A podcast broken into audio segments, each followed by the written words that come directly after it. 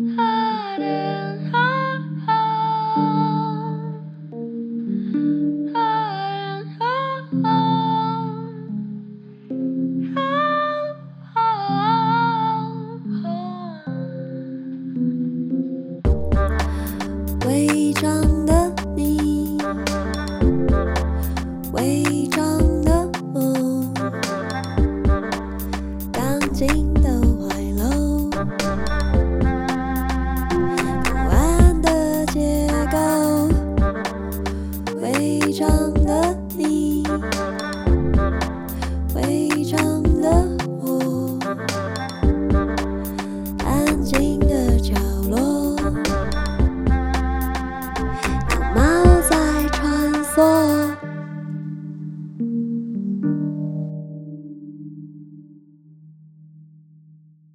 大家好，欢迎收听《违章女生纯读书》这一集。我想读的是一个我非常喜欢的日本小说家宫本辉的作品。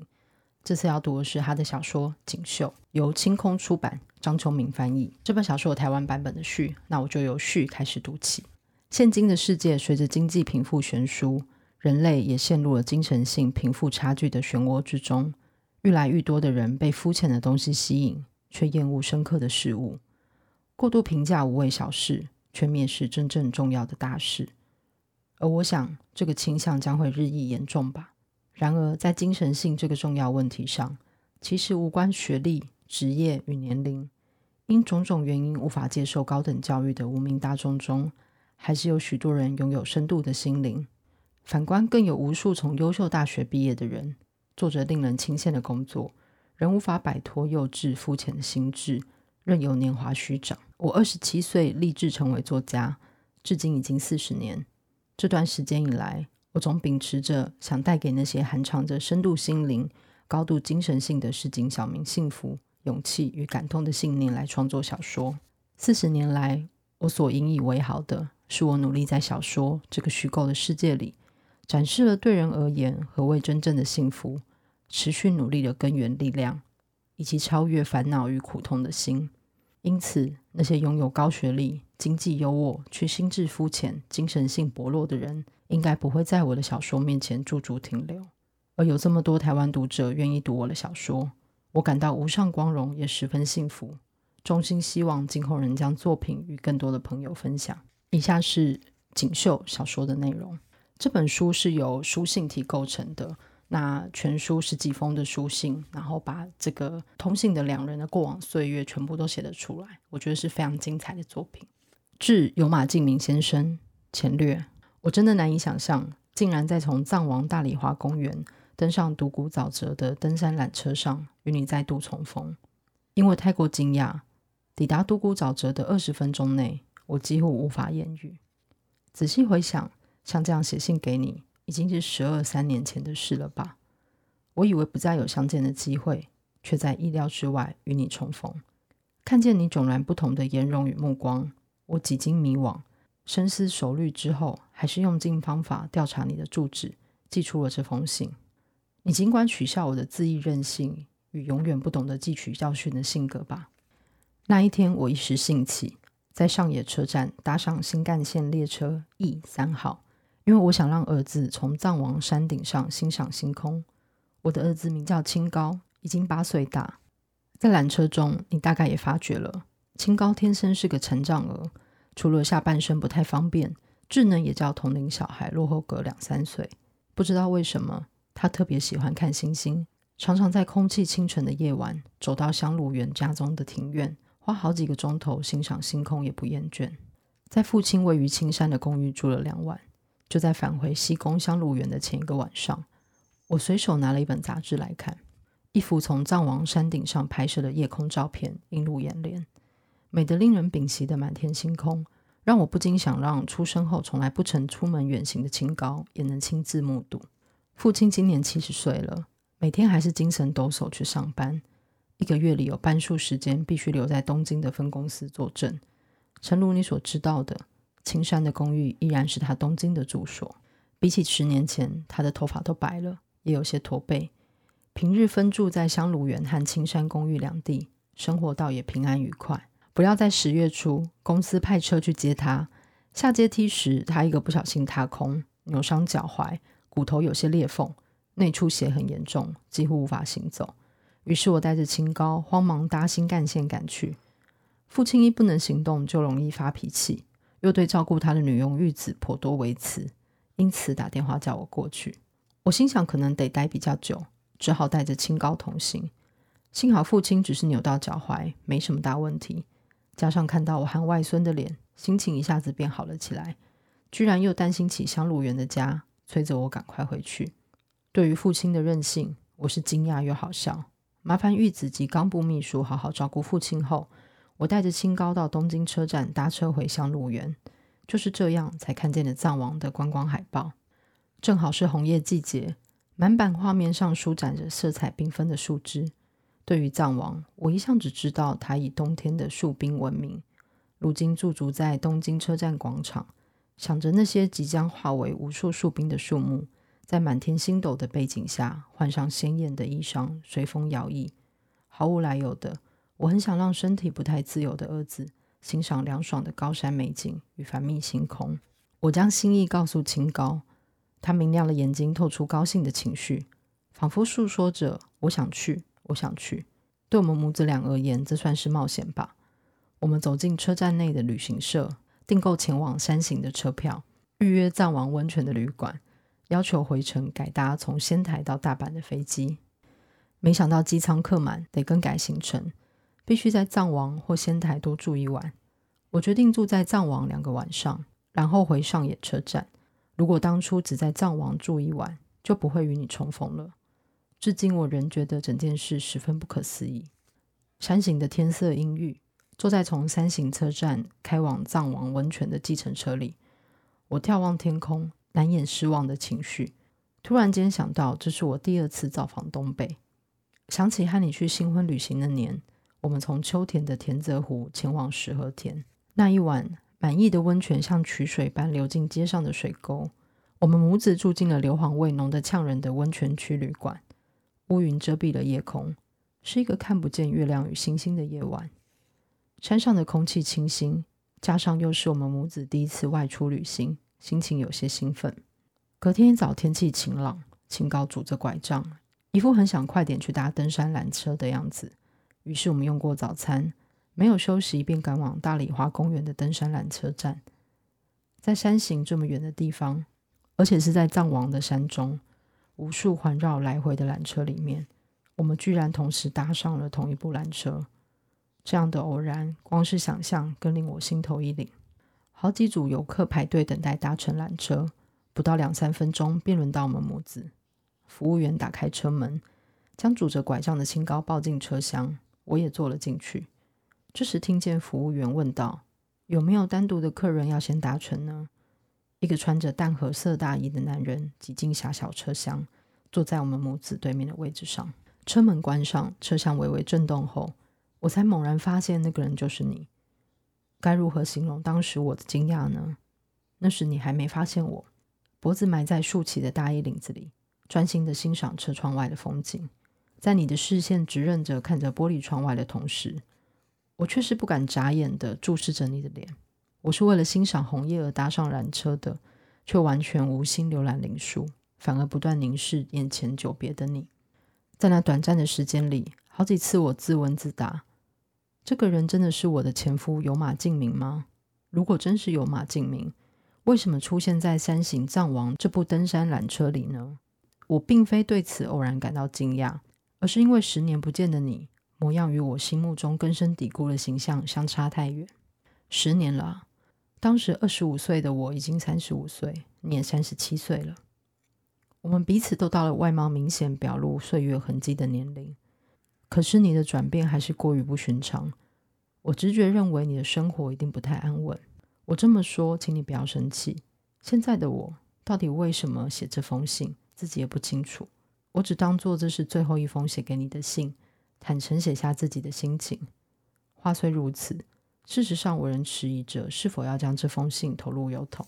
终于，你不经意地将视线望向我，又转往窗外的景致，然后才吃惊地睁大了眼。再度看着我，就这样，我们四目相对了好长一段时间。我心想应该说些什么，却找不到话语。好不容易我才想到该说“好久不见”，真的是好久不见。你回答，然后一脸木然的看着清高，问道：“是你的小孩吗？”我试图镇定，只能强压住颤抖的声音回一句：“是的。”火红茂密的叶从自缆车两侧玻璃窗外流泻而过，倒映在我空虚的眼瞳中。过去不知多少人问我：“清高是你的小孩吗？”因为清高很小的时候，除了肢体残障外，长相一脸呆傻。有些人摆出明显的同情脸色，有些人只是故意装的面无表情问我。遇到这种情况，我总是直视对方的眼睛，昂然挺胸的回答：“是的。”然而，当你也问我是你的小孩吗？我却涌起过去未曾有的羞耻感，彷徨迟疑的轻声作答。缆车朝着独孤沼泽的出口缓缓攀升，远方逐渐显现朝日连峰绵延的山头，温泉世界的屋顶在眼前的山腰处闪烁。饭店建在距离温泉世界稍远的另一处山坡上，红色屋顶隐然现于树梢间。不知为什么，至今我依然清晰记得，在那一瞬间。我联想到镰仓时代的轴画所描绘的地狱之火，或许是因为缆车摇晃之际，内心的不平静与紧张，让我的精神陷入了异常状态吧。因此，在缆车里的二十分钟，我明明能和你聊许多话题，却一尽沉默，光想着什么时候才能早点抵达终点。就跟十年前与你分手时同一个模式。我们踏上离婚意图之前，应该多加沟通彼此的感受，我们却没这么做。十年前，我固执的不肯要求你说明那件事，你也赌气闭口不谈，完全不做任何辩解。当时二十五岁的我总无法变得温柔宽容，而二十七岁的你身段也不能放得更低。树木的枝叶越来越茂密，遮住阳光。缆车里变暗了，你坐在对面，顺着我的肩膀看着前方，低喃说：“到了。”霎时，我看见你脖子右侧的伤痕，心想。是当时留下的吧，不禁赶紧避开视线，踏上脏灰色的月台，一走进通往独孤沼泽的蜿蜒小路，你立刻说声“那就再见了”，轻轻点头后便迅速离去。我将尽可能诚实地写出这封信。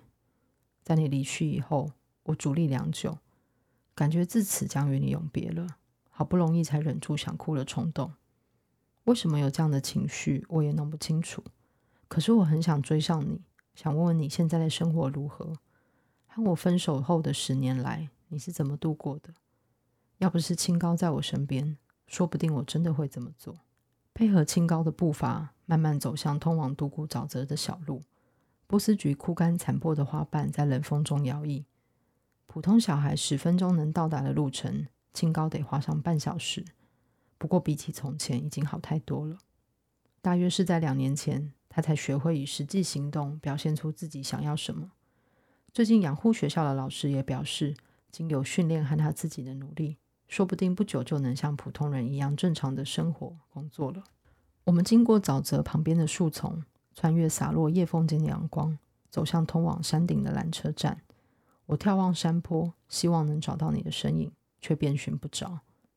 从山顶走向栗树林，来到一处突出的巨石旁。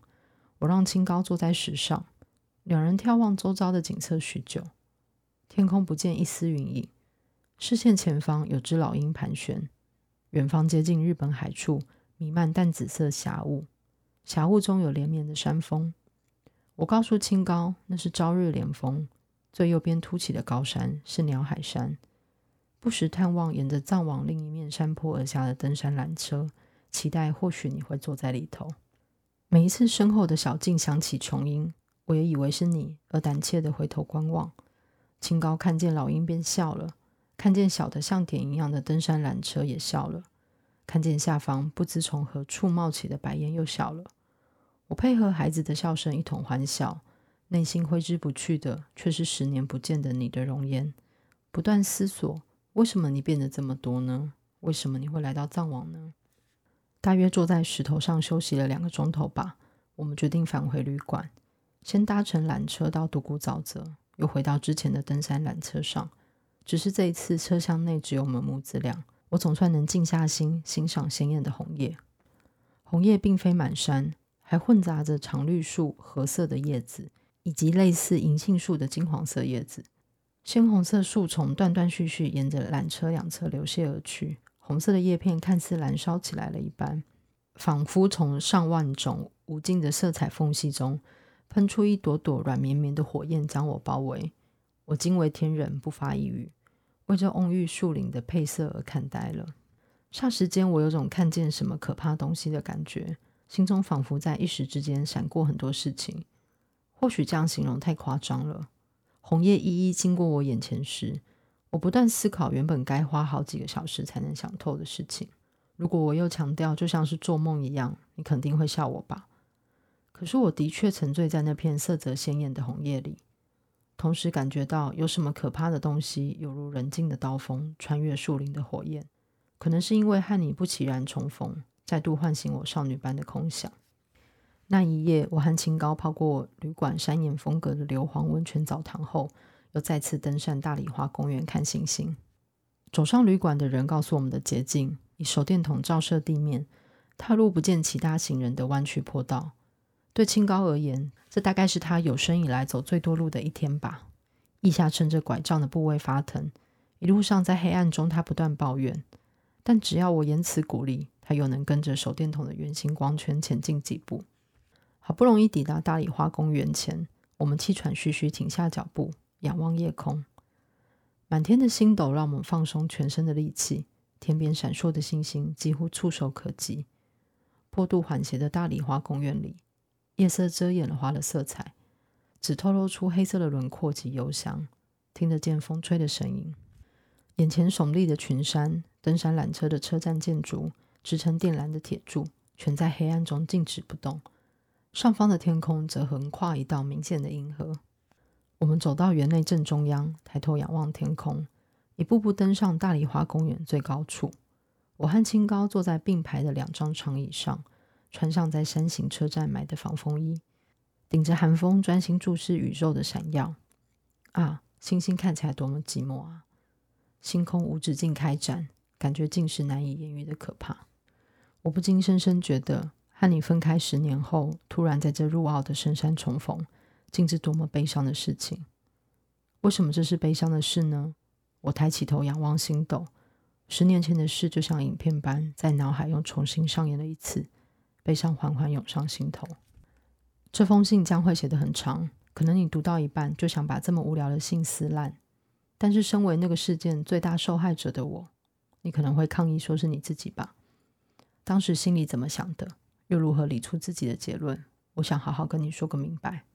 其实十年前跟你分手的时候，早就该说清楚，但是我没有。尽管是发生在遥远过去的事，现在我还是要写出来。那一天通知出事的电话是凌晨五点钟打来的，帮佣的玉子摇醒在二楼寝室睡觉的我。静明先生出事了，玉子说，他的声音颤抖，非比寻常的不安袭上我心头。我在睡衣外面披了件开襟毛衣，便冲下楼梯，拿起话筒，听见沉稳厚重的声音问道：“这里是警察局，请问你跟有马敬明先生是什么关系？”我是他的妻子。在寒冷和不安之中，我压抑着颤抖的声音回答。经过一段沉默后，对方又以公式化的口吻说明：“一位被认为是您先生的男性，在蓝山的旅馆发生殉情事件。”女方已经死亡，你先生或许还有救，目前在医院接受治疗，但情况很危急，请立刻过来。我先生说他今晚住在京都八坂神社附近的旅馆。听我这么说，对方问了旅馆的名称，接着说道：“您先生出门时穿着什么样的服装？”我试图回忆印象中的西装颜色、花纹、领带图案。对方听了后说：“应该是有马敬明先生没错，您还是赶紧来医院一趟吧。”对方说完医院的地址，便挂上电话。我不知道该如何是好，脚步踉跄地冲进位于隔壁栋的父亲卧房。父亲正好也起床了，听了我的说明，回应道：“该不会是恶作剧电话吧？”可是我不认为有人会在寒冬的一大早故意打电话来恶作剧。玉子打电话叫车时，门铃响了。我拿起对讲机应答，原来是附近派出所的警察，说是京都警署通知他们出事了。特别前来确认一番，看来不是恶作剧电话。我抓着父亲的睡袍，请他陪我一起去医院。真的是殉情吗？听说女方已经死了。我和父亲搭乘计程车上了民生高速公路，往京都的方向前进。在车上，我们不断重复这样的对话，因为这不是一般事故，而是我的丈夫跟我不认识的女性一起殉情，更令人怀疑事情的真假。事实上，光是你跟其他女人殉情这一点，就叫我难以置信。我们经历恋爱长跑再结婚，结婚不过两年，正是想生小孩的时候。我始终认为弄错人了。你应该是为了招待京都的客户到祇园，弄得太晚了，所以住进八坂神社附近的旅馆才对。然而到了岚山的医院，正好看见一名男性从手术室送往病房，我一眼就认出是你。我找不到适当的言辞来形容当时的惊愕与战栗，精神恍惚的我甚至无法走到接受输血、濒临死亡的你身边。等到我们前来的警察在病房外的走廊说明，伤口是水果刀插进脖子和胸口造成的，很深，差一点就伤及颈动脉。因为发生的时间稍晚，失血过多，其中一片肺叶已引起气胸，送来医院的时候几乎量不到血压了，呼吸也断断续续。这几个钟头将是关键时刻。接着，医生也出现了，为我们详细说明状况，表示目前还处于危险状态，无法断定是否有救。女方名叫赖尾由佳子，二十七岁，是祇园雅尔酒吧的小姐，一样是用水果刀划过脖子，几乎是立即毙命。警方问了我许多问题，可是我完全想不起自己当时是如何回答。不管别人问了什么。要如何回答你跟赖尾由佳子之间的关系呢？父亲打电话到冈部秘书家中，语气沉稳的表示出事了，请立刻打我的车子赶到岚山来。将医院地址告诉冈部秘书后，才挂上电话。然后他嘴里衔着没点燃的香烟凝视我，之后视线又移至窗外的风景。不知为什么，我始终清楚记得那一瞬间父亲的面容和医院走廊玻璃窗外的风景。母亲过世时，父亲几乎也是同样的表情，动作木然地将香烟塞进嘴边。当时我十七岁，医生告诉我母亲行将临终的那一瞬间，我注视坐在母亲枕边的父亲脸孔，从未表现出英勇或怯弱神情的父亲，竟一副失魂落魄的样子，从口袋掏出香烟，衔在嘴边。仔细想来，这样的动作太不寻常。而此刻，父亲再度表现出母亲临终时同样的神情和动作，正立在医院长廊上，目光呆滞地眺望冬日早晨灰青色的天空。一时之间，我有种不祥的预感，赶紧从皮包中掏出火柴，想帮父亲点烟。或许是因为冻僵了，双手抖动得十分厉害。父亲看着我颤抖的手，悠悠吐出一句话：“死了也无所谓，不是吗？”但是我没有太多心情想这些，究竟是怎么回事呢？如果是其他意外事故还好，为什么我的丈夫偏偏要跟酒店小姐一起殉情呢？他的第一封信真的很长，那我就读到一半左右。那这本书我觉得非常值得，就是也很适合慢慢的读，细细品味里面描写的角色的内心状态的转变，然后跟他们遇到人世间这么多。真的是非常戏剧化的时间的时候，人类的内心风景到底是如何构成的？很推荐阅读这本宫本辉的《锦绣》。那么这次试着做着比较长的一集，也谢谢清空的授权。那我教女生纯读书，我们下次见了，拜拜。